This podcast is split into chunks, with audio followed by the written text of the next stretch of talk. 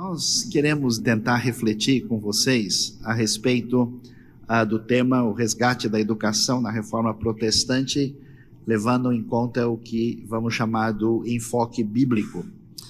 Ah, é muito importante é, considerar aí essa foto tirada aí em frente à catedral lá de Wittenberg, onde estão as 95 teses na Alemanha. É importante a gente é, considerar uh, o ambiente em que a reforma acontece.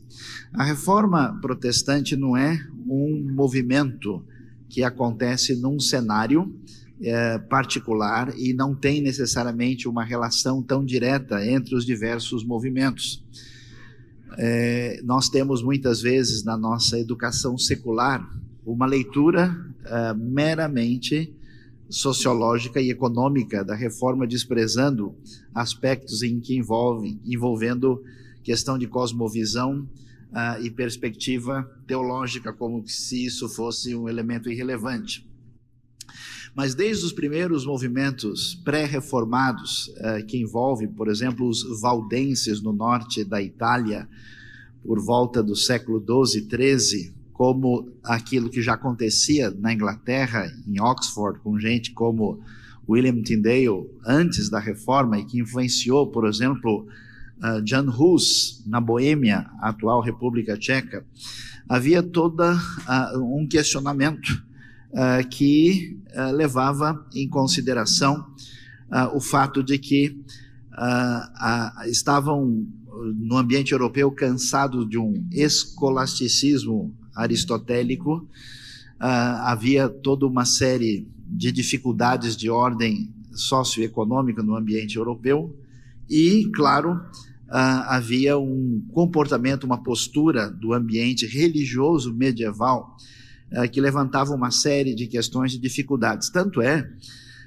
que o ambiente europeu, em vários aspectos, se encontrava em desvantagem durante boa parte da Idade Média no quesito educação, uh, quando comparado, por exemplo, com certos ambientes do mundo islâmico da época. Então a reforma vai surgir nesse cenário e nós conhecemos muito bem uh, os reformadores uh, que merecem destaque na história, especialmente Lutero, Calvino, Zwinglio e também a chamada reforma radical anabatista uh, com Menos Simons e outros, e aquilo que acontece no ambiente anglicano, que tem lá suas controvérsias, mas que faz parte de um cenário maior.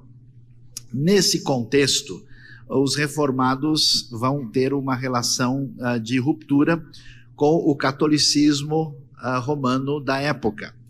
E é interessante, o que a gente quer considerar na nossa reflexão nesta manhã é que nós estamos pensando num movimento que muda a face da Europa e geralmente a gente tem uma leitura dos elementos uh, principalmente sociais e econômicos e políticos que possibilitaram a reforma.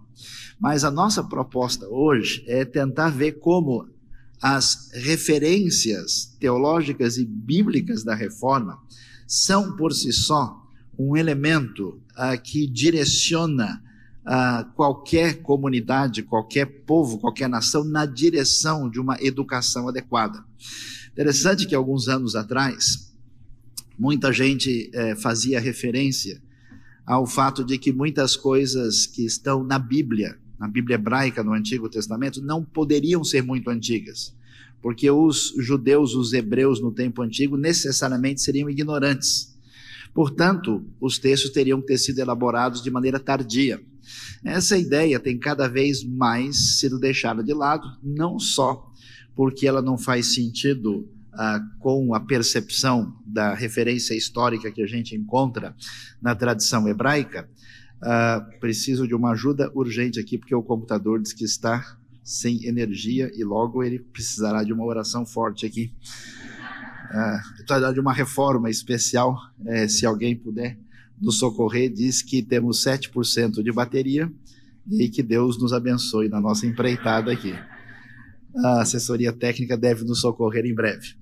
Uh, diante uh, desse fato, uh, por exemplo, não faz tanto tempo a arqueologia desenterrou um objeto interessantíssimo chamado abecedário de Tel Zait. Uma descoberta relativamente recente, coisa de uns 10 anos atrás. E esse abecedário vai mostrar uma espécie de exercício uh, de escrita que existia no Israel antigo, é uma coisa aí de pelo menos uns uh, 35, 34 séculos atrás.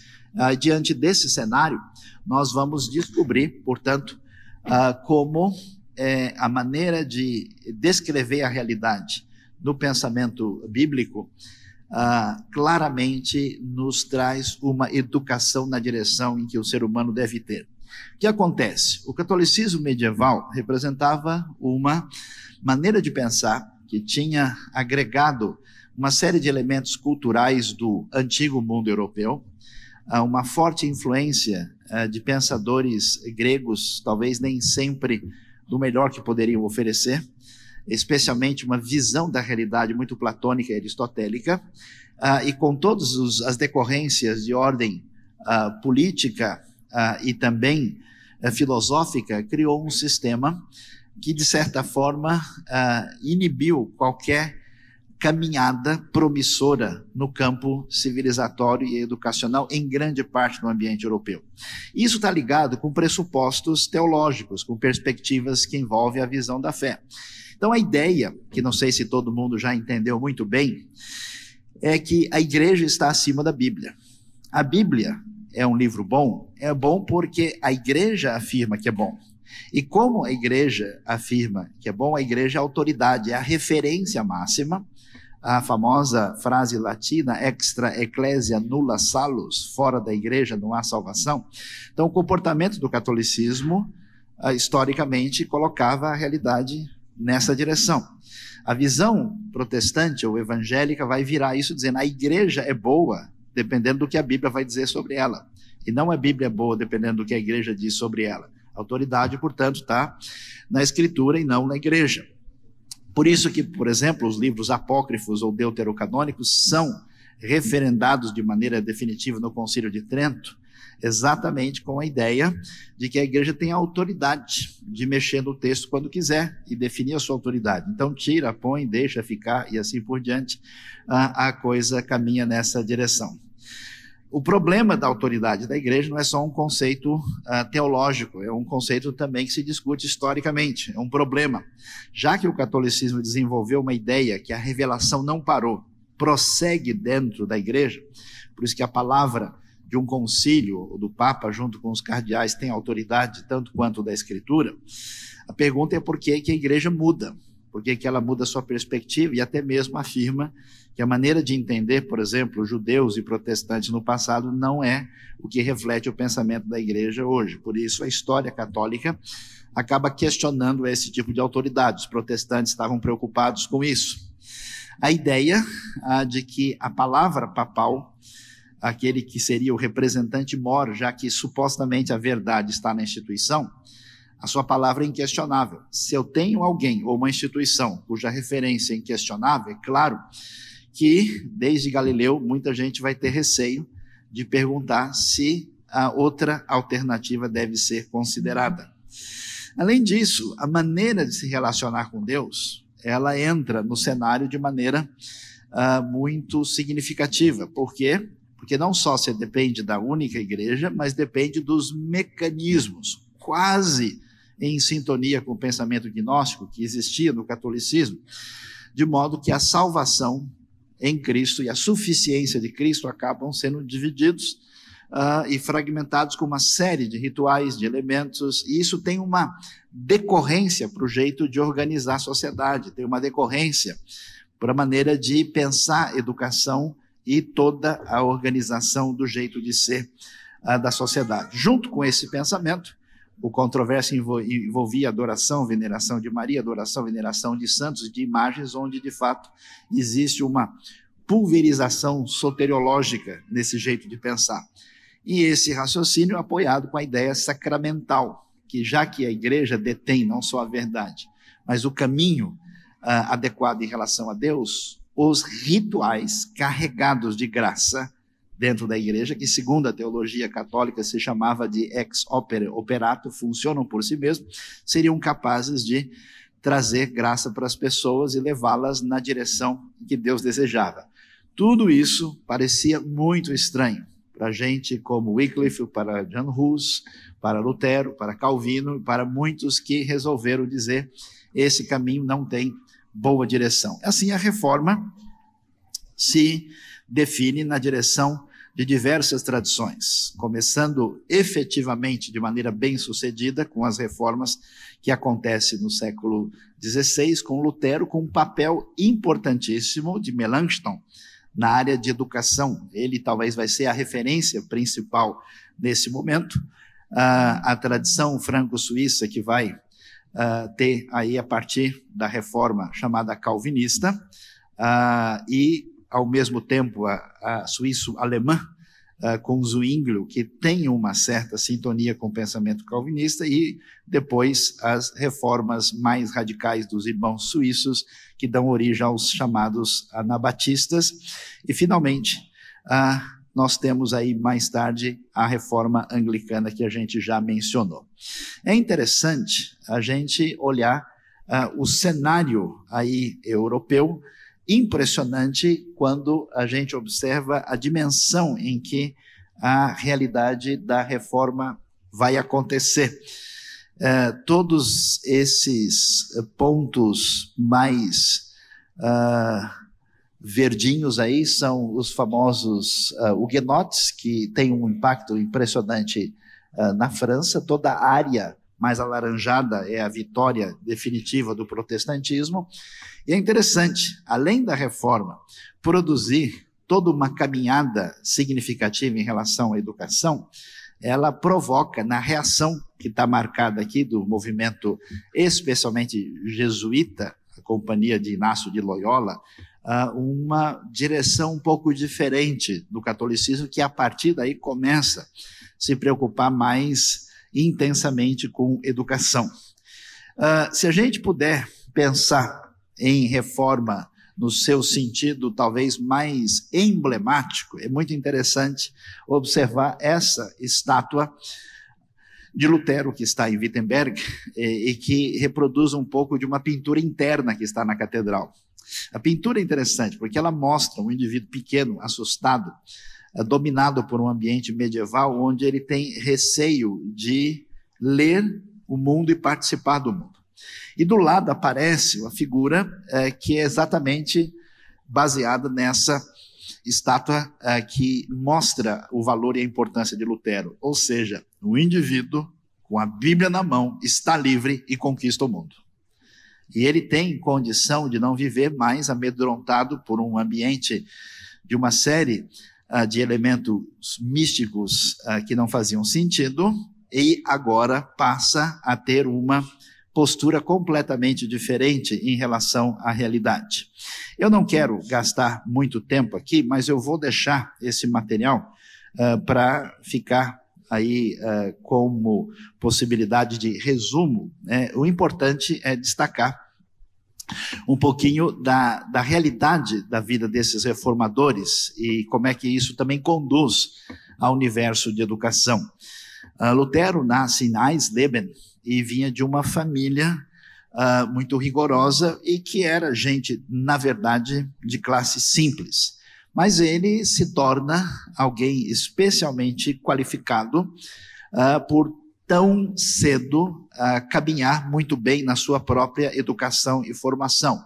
Ele estudou pertinho dali em Erfurt, na faculdade, na verdade estudou direito inicialmente, depois uh, entrou, teve uma experiência espiritual muito significativa na sua vida, onde ele estava muito amedrontado, então fez compromissos na direção de uma dedicação espiritual maior, se tornou um monge agostiniano em 1505 e passou a ser um pensador, teólogo, filósofo a partir uh, de uma visão chamada uh, mais nominalista contra uma visão escolástica da época. Uh, fica decepcionado com Roma da época, porque por razões muito claras, isso era um consenso que até a própria tradição católica reforça essa situação nos dias de hoje, que a época era muito complicada, e aí vai uh, conseguir seu doutorado em Wittenberg, passa, e aí que vem o grande negócio, aí que tem que observar muito isso. Aqui está uma grande mente. Um estudioso que, menos de 30 anos de idade, obtém um doutorado no final da Idade Média. Mas o impacto na vida de Lutero foi a leitura da Bíblia, a Bíblia, a palavra de Deus. Nós precisamos ler e conhecer a Escritura, porque o poder de transformação vem da Escritura. E, portanto, Lutero começa a lecionar Salmos, Romanos, Gálatas, Hebreus, e começa a ter o impacto da Escritura na sua vida, e ele então vai uh, ser atingido tremendamente. Ele que era uma alma sofrida nas suas relações éticas e psicológicas e é impactado com a leitura de Romanos, que muda a sua vida, entra em conflito com Johann Tetzel, com todo o jeito de trabalhar as indulgências na época e, finalmente, corajosamente, Lutero era uma pessoa uh, muito dinâmica, gostava de brigar com todo mundo. Se Lutero chegasse aqui, dificilmente alguém ia convidá-lo para ser amigo no Facebook. Ele era uma pessoa complicada, mas o seu gênio quase que indomável e a sua coragem insuperável fez com que ele tivesse a possibilidade aí de ser usado por Deus para fazer algo extraordinário. É, é, emocionante, por exemplo, entrar em Wartburg do castelo, entrar na sala onde o homem, durante cerca de três meses, traduziu o Novo Testamento do grego para o alemão da época. Realmente impressionante. Mas, como bom hebraísta, não posso deixar que, de dizer que o Novo Testamento durou três meses e o Antigo demorou cerca de 12, 13 anos, com a ajuda de mais oito especialistas, porque a coisa já fica muito mais complicada.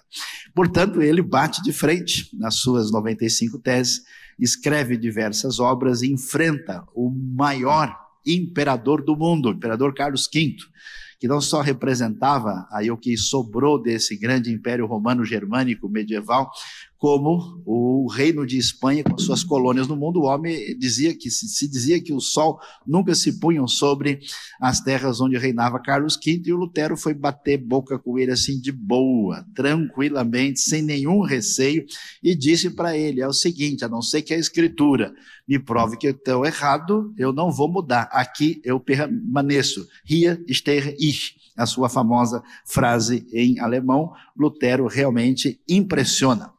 Essa reforma, com a sua força, vai atingir uh, o mundo uh, independente de Lutero, é, para ver como uh, os elementos sociais conduziram o Zwinglio, mais ou menos na época próxima, vai iniciar uma reforma um pouco diferente. Nós podemos rapidamente ver um certo contraste. A essência era a mesma, havia diferenças hermenêuticas, ênfase Uh, na reforma na Suíça foi mais na soberania absoluta de Deus, a maneira de relacionar a lei, o evangelho, perguntas importantes. Quem está em escola de educação cristã, a gente vai uh, ter que lidar com essas coisas de vez em quando e a gente precisa saber onde pisar e lembrar que aquilo que nos une é mais importante do que aquilo que nos distingue. A discussão sobre batismo e ceia, o corpo de Cristo, ele vai assim nessa direção. Uh, há quase uh, um pouquinho antes da grande reforma de Calvino. Calvino vai ter um impacto impressionante. A reforma calvinista chega ao Brasil, na grande uh, invasão francesa do Rio de Janeiro. O primeiro culto protestante das Américas acontece aqui pertinho do aeroporto Santos Dumont, por volta de 1555, com a presença da invasão francesa que pretendia fazer a famosa França Antártica aqui. Calvino uh, com as Institutas, que vai ser a sua grande obra de referência, e que também tem uma história significativa. Vamos observar que esses homens uh, que nós conhecemos como reformadores eram grandes estudiosos, grandes professores, grandes intelectuais e educadores da época. E, portanto, uh, Calvino, que é francês e que estuda na Universidade de Paris, ah, o movimento da universidade já começava, né, nesse mundo aristotélico, houve uma abertura para o desenvolvimento da razão, ainda que muito controlado no ambiente da igreja, mas isso já tem uma força na direção de romper com o antigo ambiente medieval desde aí do século uh, 11, 12. Ele então uh, se converte e foge de Paris, vai se refugiar na Suíça, uh, publica em Basileia as Institutas, uh, e vai fundar a famosa Academia de Genebra, que depois vai se tornar uma universidade. Era mestre administrador, pregador, uh, acolheu os refugiados, especialmente o caso de John Knox, que fugiu da Escócia e foi para a Suíça, e escreveu tantas coisas. Uma das coisas impressionantes de Calvino foi tentar numa época sem referência nenhuma. Porque todo mundo que faz pregação, sermão, estudo é beleza, né? Hoje em dia, inclusive, entra no celular, nem olha direito onde é que está entrando. E as muitas Bíblias nos fazem delirar. Há tanta coisa disponível que o sujeito não sabe nem onde, o que escolher, o que pegar. Pois é, Calvino não tinha nenhuma referência. Ele tenta, pela primeira vez, fazer uma espécie de trabalho exegético, de pegar o texto bíblico e comentar. Primeira proposta de ler o texto e explicar, tentando uh, chegar na direção da intenção do autor, é uma proposta de Calvino, e por isso ele deve seguramente ser muito bem lembrado. Escreve tantas obras, uma pessoa de muita referência, e ele, com o Zwinglio, vão marcar uh, essa grande reforma uh, de inspiração calvinista, cujos desdobramentos chegam, inclusive, ao lugar onde nós estamos nos reunindo hoje.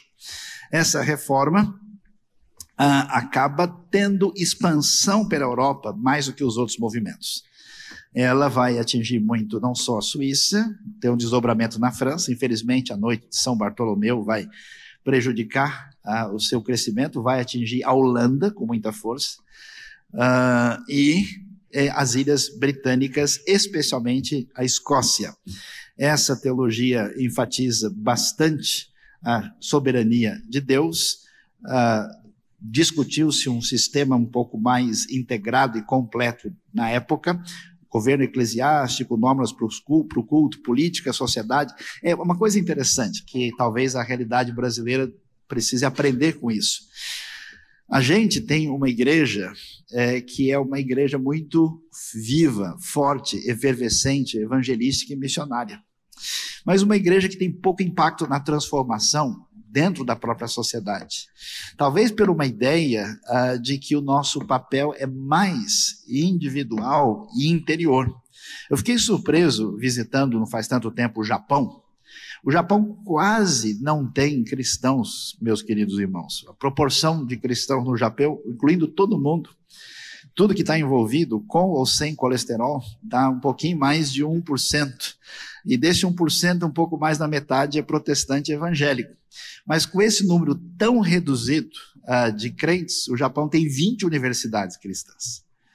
É uma coisa interessante. Nós temos um caminho limitado nessa direção, talvez em função de contornos da nossa própria cultura e da maneira como nós entendemos a nossa relação com a fé. A tradição calvinista vai ter um impacto muito grande, a sua referência maior, a Confissão de Fé de Westminster, e as suas obras que marcaram o movimento que teve talvez o seu impacto mais significativo além da Europa, especialmente nos Estados Unidos da América do Norte. A grande referência histórica Genebra, né, que uh, criou um dos países mais impressionantes do mundo. A, a, influência criou aquilo que a gente vê hoje na Suíça, aliás, todos os países onde a reforma atingiu o âmago da construção da identidade do pensamento são os países do mundo com o IDH mais elevado. E isso é herança desse pensamento protestante, ainda que muitos hoje tentem é, diluir essa realidade. E alguém pode pensar, ah, mas isso já é Europa, esse pessoal já era evoluído. Não é o caso.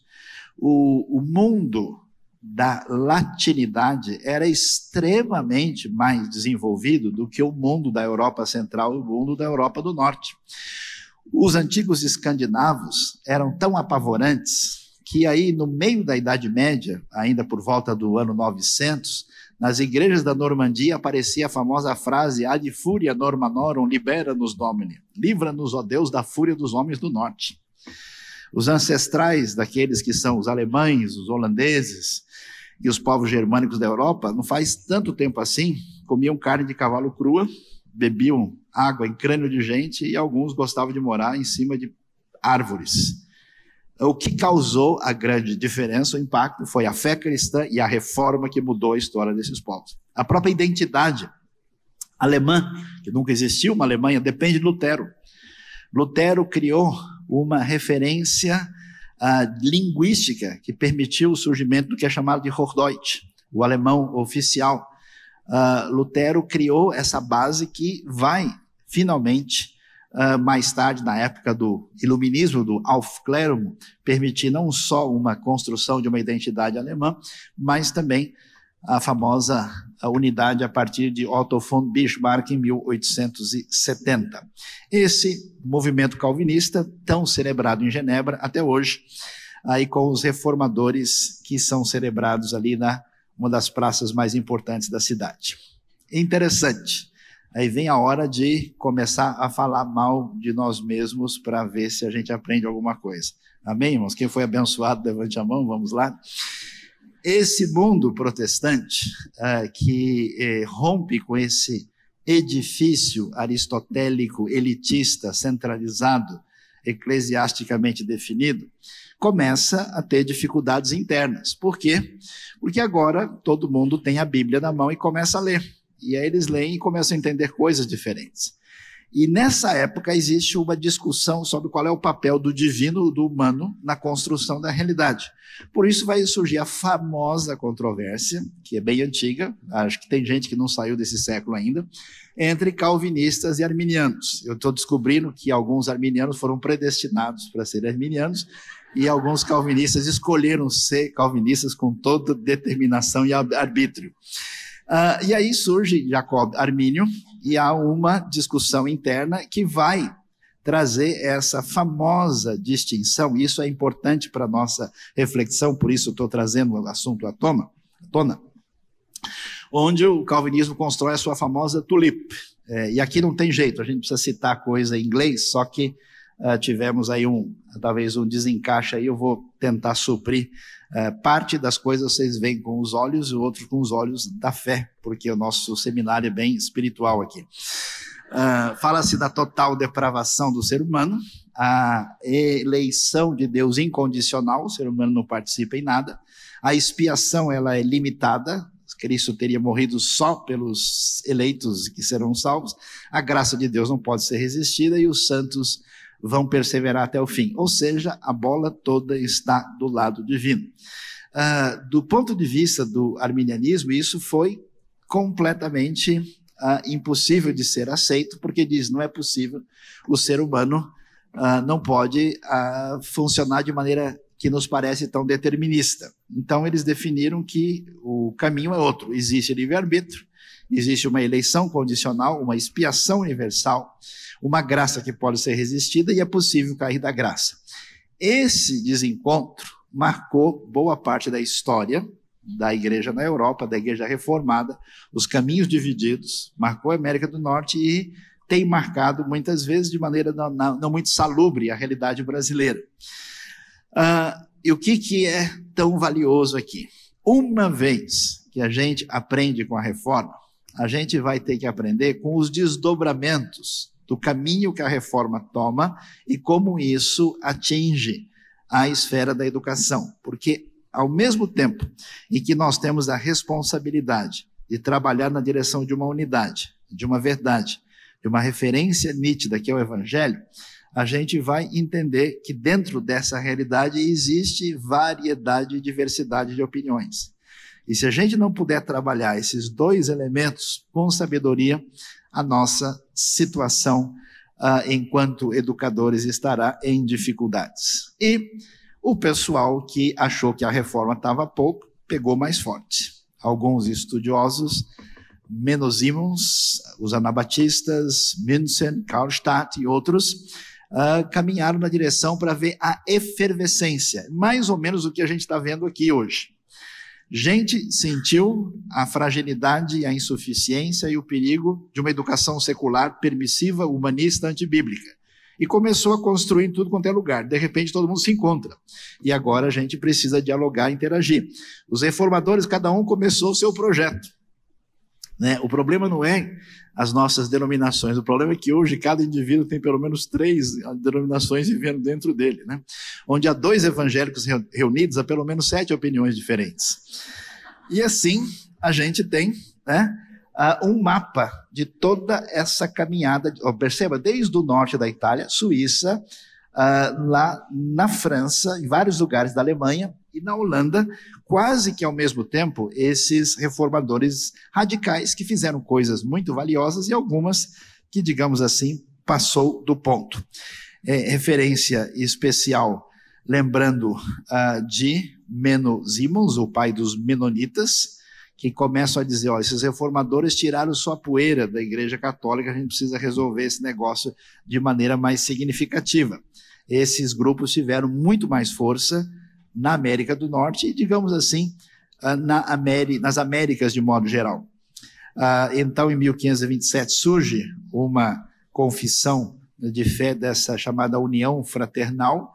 Ah, mais tarde, a gente vai ter uma intensa perseguição, inclusive é importante saber que houve perseguição de protestantes a outros protestantes, o que é lamentável e que precisa nos ensinar.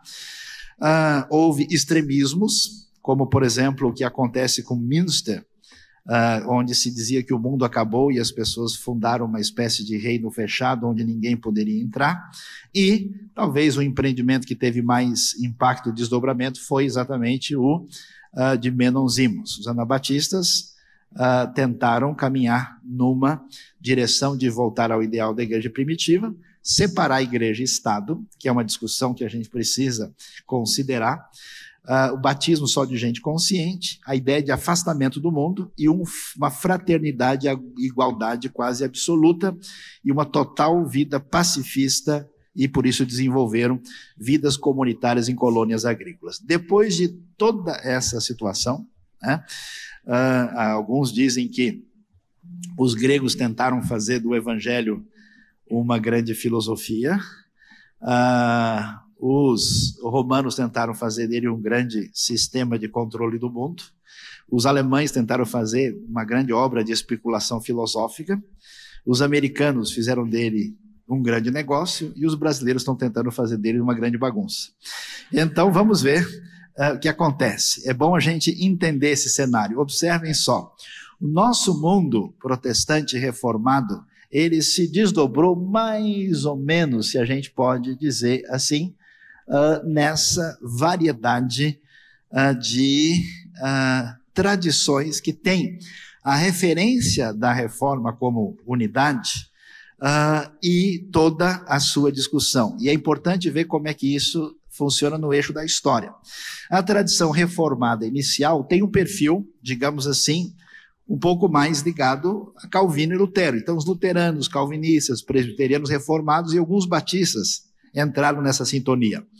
A reação uh, diferente, ligada à realidade do mundo em que estavam vivendo, surge a tradição arminiana, que vai ter desdobramento entre metodistas, wesleyanos, os chamados batistas do livre-arbítrio, renovados, pentecostais e nazarenos. E isso tudo uh, gerou uh, um questionamento forte, e a gente até, de certa forma, é, muitos que têm tentado pensar em educação cristã, às vezes vão ver materiais que você diz, espera aí, será que isso aqui é cristão mesmo? Será que isso aqui é evangélico? Porque surgiu uma tradição liberal, liberal no sentido de negação da escritura, da sua autoridade, de milagres, uma série de coisas. Essa tradição ficou muito forte na Europa e nos Estados Unidos e gerou uma tradição oposta, radical, extrema, que foi a tradição ultraconservadora, muitas vezes chamada de muito fundamentalista, uh, que é a tradição que se negava a raciocinar, entendendo que a, que a relação com Deus nunca passará pelo uso do bom senso e da razão. No meio dessa confusão e do cansaço da razão, surge o pessoal que diz: ó, chega de pensar, vamos orar, vamos pedir para o fogo descer. E aí a tradição carismática surge com força no século XX, e boa parte da igreja evangélica mundial hoje ou é pentecostal, ou mais do que pentecostal, ou pelo menos levemente apimentada. Cria-se uma grande vitamina mista, põe tudo no liquidificador, a vitamina está servida e nós temos hoje, graças a Deus, uma tradição evangelical, celebrada desde o meio dos anos 70, quando a gente é, tem aí a, a, as iniciativas de Lausanne, que reúne aquilo que nos uh, une essencialmente e coloca distinções menores de outro lado. E agora a coisa está complicada, a coisa está difícil. Não sei se eu deveria mencionar isso aqui, que é uma questão muito erudita e técnica. Tem uma música sertaneja que diz que a coisa está feia, a coisa está preta, quem não está com Deus está na unha do capeta, né?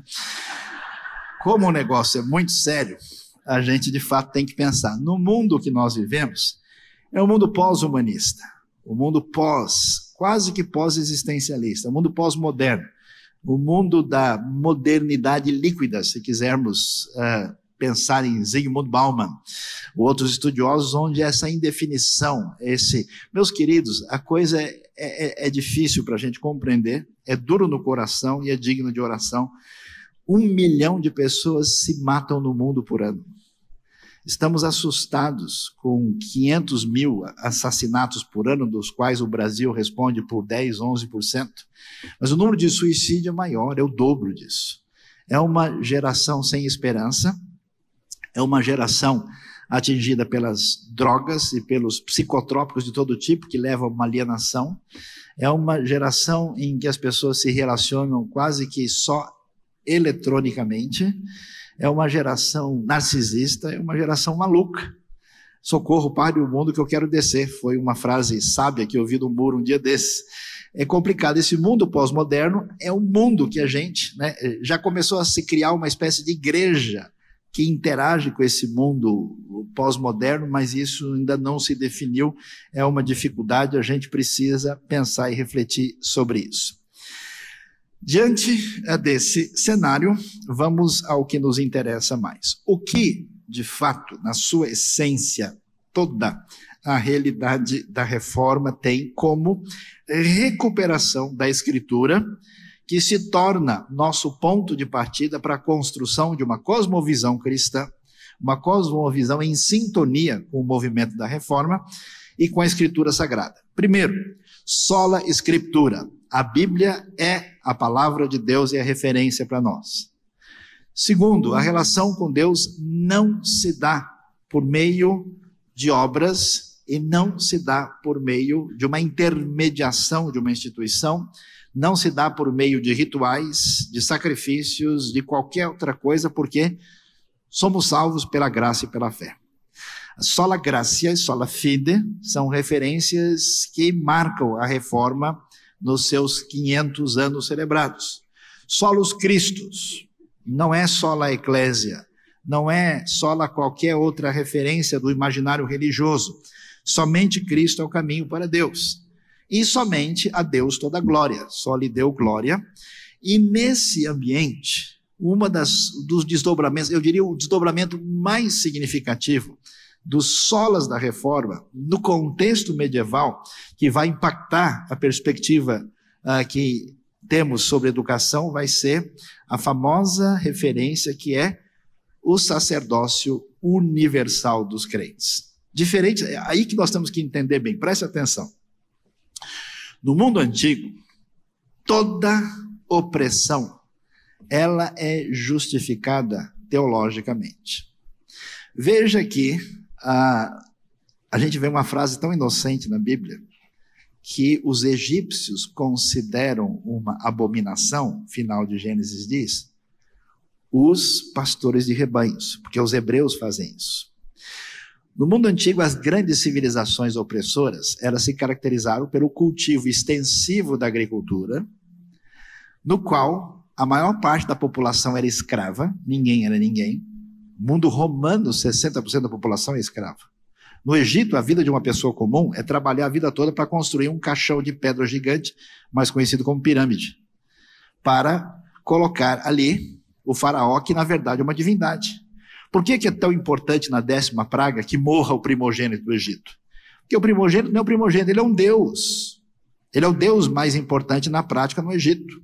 Então, nesse sentido, existe uma visão teocrática, uma perspectiva religiosa que legitima a opressão e a destruição das pessoas. O mundo da Mesopotâmia, assim, todo mundo antigo que deixa sua glória e celebração, assim, em Israel é diferente. É diferente por quê? Porque em Israel, é interessante, você já parou para pensar nisso? Todos os grandes homens de Deus chamados para fazer a história são pastores de rebanhos. Começa com Abel, que é o que marca a distinção da linhagem uh, que vai chegar uh, na linhagem da ação divina através da história. Depois você vê Moisés, depois você vê Davi, você vê pessoas como Amós. E você chega no Novo Testamento, os pastores são substituídos por pastores de água, que são os pescadores. Quem são essas pessoas? É gente que não domina sobre ninguém e nem é dominado por ninguém. É gente que tem liberdade de ação e que confia em Deus para o cotidiano do seu trabalho. Nesse sentido, o mundo bíblico representa uma grande libertação da opressão antiga, quando todas as pessoas são vistas como iguais diante de Deus, porque todo mundo é criado à imagem e semelhança de Deus. E quando a Bíblia diz que Deus é o Senhor, quer dizer que ninguém mais é, nem Faraó, nem ninguém, nem rei nenhum, só o Senhor é Deus. Por isso, na Bíblia se cria uma cultura que, na verdade, apesar do nosso ensino querer atribuir à Grécia, a Grécia Antiga, a democracia, na verdade, atingia 10% das pessoas. É só o cidadão que faz parte, na verdade, de uma espécie de oligarquia, mas nunca ela foi efetiva. No Antigo Testamento, você vê as filhas de Zelofeade reclamando para Moisés sobre o seu direito, e a Bíblia diz: E pareceu bem ao Senhor o que elas solicitaram. Onde você vai ver isso no mundo antigo? Não existe. Por isso, se todo mundo está numa condição igual, se só Deus reina sobre todos, isso quer dizer que todos merecem uma caminhada na mesma direção de igualdade e de bênção e de desenvolvimento do seu potencial. Por isso, a reforma bebendo da água bíblica, que já a tradição judaica bebia, inclusive partilhou efetivamente com muitos dos reformadores, Lutero vai ser uma pessoa voltada para a educação. Olha o pensamento desse homem do século XVI. Para cada florim, dinheiro investido na guerra, 100 deveriam ser investidos na educação. Amém, pessoal? Portanto, a cabeça de Lutero é a cabeça que afirma que quando a escola progride, tudo progride. Isso não é invenção dos franceses do século 17 e 18. Isso já é convicção do ambiente reformado. Portanto, o que, que vai acontecer? As concepções da reforma uh, vão, a partir da sua relação com a Bíblia, produzir um fermento de perspectiva que vai ser a razão verdadeira dos desdobramentos na direção de uma educação. Primeira coisa significativa, na reforma, a gente vê uh, o nascimento do indivíduo. O indivíduo toma a sua decisão. É necessário que cada um creia em Cristo. A sua bem-aventurança não depende de você estar dentro da igreja que é guardiã da espiritualidade mundial. A sua bem-aventurança não depende de você ter nascido numa tradição, depende sim de eu crer em Cristo. Então o indivíduo toma posse, ele passa a fazer, a, a, a ter uma abençoada autonomia. Tá certo que esse caminho também vai, de certa forma, ter espaço no Renascimento italiano, vai ter espaço no, no racionalismo de René Descartes, o famoso cogito ergo sum, que é um pouquinho posterior, até porque Descartes vai viver de 1596 a 1650, mas o indivíduo surge nesse ambiente e há uma potencialização do indivíduo a partir da perspectiva em que ele entende que a maior responsabilidade dele perante a sua realidade, que é a sua situação de Deus, a sua salvação, precisa ser tomada por ele mesmo e não por outra pessoa ou por uma instituição ou qualquer coisa do tipo. Isso quer dizer que agora, se o indivíduo está liberto enquanto indivíduo, existe uma coisa nova chamada livre exame. As pessoas podem ler. Eu acho que tem um problema tão sério no nosso mundo de hoje evangélico que talvez ainda não está suficientemente liberto de algumas coisas. Por exemplo, as pessoas que recebem nomes usados nas igrejas que representam a nossa função no corpo de Cristo, parecem perante os outros como se fossem pessoas mais importantes. Eu me lembro que eu cheguei no lugar uma vez, o cara veio me cumprimentar, e ele cumprimentou normalmente. Bom dia, tudo bem? Como é que vai? Aí alguém falou: Esse aqui é o pastor Saião. Ele voltou e cumprimentou de novo, porque a primeira vez não valeu. E aí ele impostou a voz e começou a cumprimentar em evangeliquez. A graça e a. E o pastor não pode rir dos outros. E eu olhando para ele ali, né? Pedindo, Senhor, tem misericórdia da nossa vida nesta manhã. Né? Uh, e foi muito interessante, mas é, é, existe uma espécie de hierarquismo desnecessário, porque todo mundo tem responsabilidade, liberdade e condição de examinar e avaliar e fazer isso por suas próprias pernas, sem depender de um santo sacramento que resolva a sua vida. A escritura, a escritura vai ser uma referência fundamental. Por quê? Preste atenção como isso é significativo, porque a pergunta para nós é: onde está a verdade? Onde está a referência? E as respostas são várias. As respostas que são dadas é a referência à verdade no mundo medieval está onde? Está na instituição. Você quer saber qual é a resposta? Nem raciocine. E nem abra livro nenhum, especialmente os livros errados, como diria Humberto Eco no Nome da Rosa. Você pergunte para a instituição que ela vai dar a resposta para você. Ela tem a referência. Ou a proposta que vai surgir no século XVI na Europa já racionalista, olha, não existe autoridade, não existe referência na instituição, toda a verdade está na sua razão.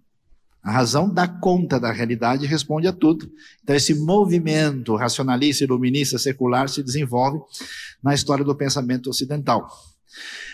Ou no mundo de hoje, quando o racionalismo se corroeu a si mesmo e perdeu-se as esperanças desde os movimentos anti-razão que surgiram no Ocidente e se diz, olha, a verdade não está em lugar nenhum. Como dizia Michel Foucault, Le Mot de Lechuse, dizendo que todo discurso é um ato de violência, porque ninguém nunca fala com ninguém para comunicar nada, mas para dominar a pessoa. Ou seja, ninguém tem acesso a nenhuma verdade, portanto, o que resta é uma espécie de trogloditas educados discutindo quem é que vai ter a clava maior. É um mundo louco, é um mundo vazio. Quando o mundo não tem referência, onde surge a verdade? Tem dois caminhos: consenso social, consenso estabelecido, ou então uma determinação definida. E hoje a verdade está onde? Na telinha. A verdade está na mídia. A verdade está na referência que aparece, onde as pessoas jamais não raciocinam, não discutem, elas simplesmente seguem de maneira irrefletida e quase simplesmente intuitiva. A Escritura, a Bíblia, apresenta uma outra proposta. A verdade está na palavra de Deus. Essa verdade agora é referência. Portanto, esse mundo tem duas coisas interessantes: uma referência, uma direção, um elemento objetivo e, ao mesmo tempo, a participação do indivíduo intérprete. Por isso, a Escritura vai abrir o caminho para quê?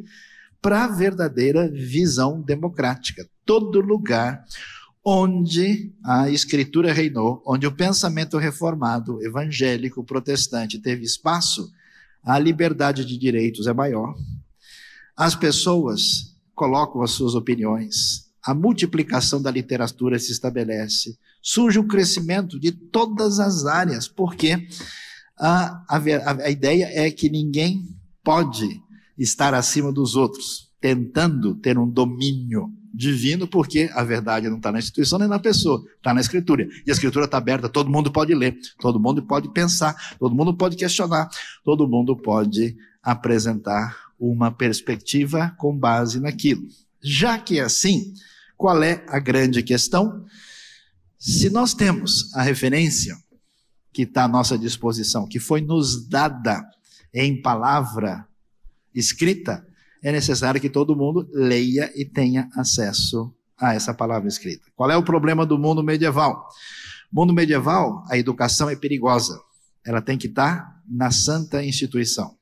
Quem que merece educação? Somente o clero. Que tipo de educação? Voltada para as referências da manutenção do jeito de ser da própria comunidade da fé, dessa comunidade específica. E os demais, os demais estão fora. É uma educação de uma língua que ninguém entende e fala, que é latim.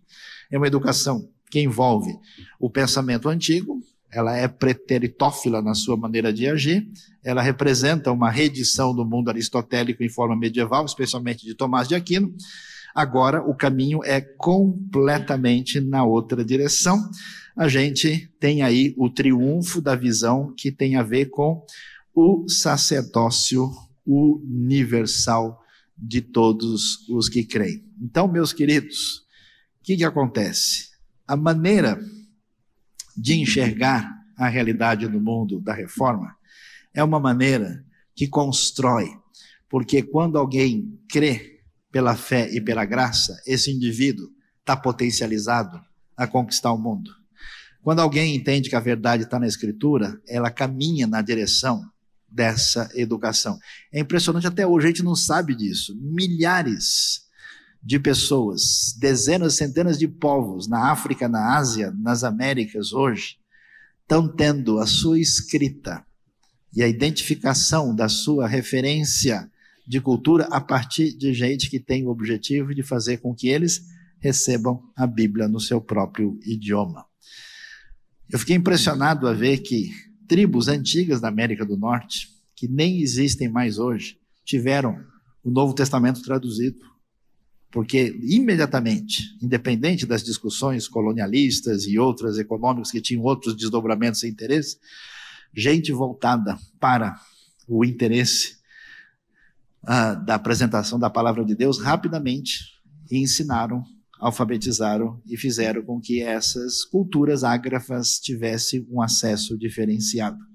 Vale aqui citar a famosa palavra do Jorge Luiz Borges, grande literato argentino, citando um filósofo Oswald Spengler, que diz que quando a palavra divina entra no cenário da história, e ela é uma palavra que permanece constantemente, os antigos resolveram escrevê-la e guardá-la como palavra que deixou de ser uma palavra que se perde no tempo, uma palavra uh, que não tem referência de continuidade. A palavra passou a ser perene. E por causa dessa relação, a literatura nasce com essa força de elemento sacro, e esse elemento sacro é que causa esse desdobramento na opinião do filósofo. Por isso, o que, que nós temos? Nós temos um universo promissor de educação. Vale aqui fechar nossa reflexão mostrando a relação muitas vezes apresentada sobre protestantismo e educação. Protestantismo com a liberdade do indivíduo, com a confiança da fé em Cristo e em Deus, parte para a missão e, portanto, uma das suas missões maiores é a tradução das Escrituras. O que, que acontece na Europa do século XVI? É Bíblia sendo colocada na linguagem comum do povo em toda parte, em todos os lugares. É muito impressionante como a gente vê a multiplicação desse acesso ao conhecimento. Graças a Deus, com a invenção da imprensa, isso se torna algo incontrolável. A divulgação das escrituras que leva ao estudo das escrituras, e esse estudo traz reflexão, questionamento e demanda por aprendizado. Impressionante que Melanchthon vai desenvolver um sistema uh, de ensino, já que a preocupação de Lutero era uh, que o ensino atingisse as pessoas comuns, não só gente da elite, incluísse as mulheres também, uh, e que fosse um ensino que incluísse elementos ligados à vida prática, e não uma mera abstração filosófica em relação à realidade sem pensar na realidade do cotidiano. Essa demanda por aprendizado acontece, isso gera a criação de escolas, que dá uma cultura de educação. Essa cultura de educação promove o quê? Uma revolução industrial e desenvolvimento das nações. E terminando, e graças a Deus pela liberdade e pela santa controvérsia. Por quê? Porque quando eu permito que alguém discorde de mim, quando a gente permite o debate das ideias, é possível ter progresso, é possível ter ciência, é possível acertar, é possível ir mais longe de maneira absolutamente eficiente. Por isso, na história humana recente, o único movimento que realmente produziu sociedade melhor, sociedade mais igualitária, cultura efetiva, prolífica, cheia de prosperidade e bem-estar efetivo, foi o movimento que herdou o legado que vem da escritura sagrada do movimento protestante evangélico. Deus abençoe a nossa vida, Deus abençoe o nosso Brasil, Deus abençoe o seu trabalho como educador cristão.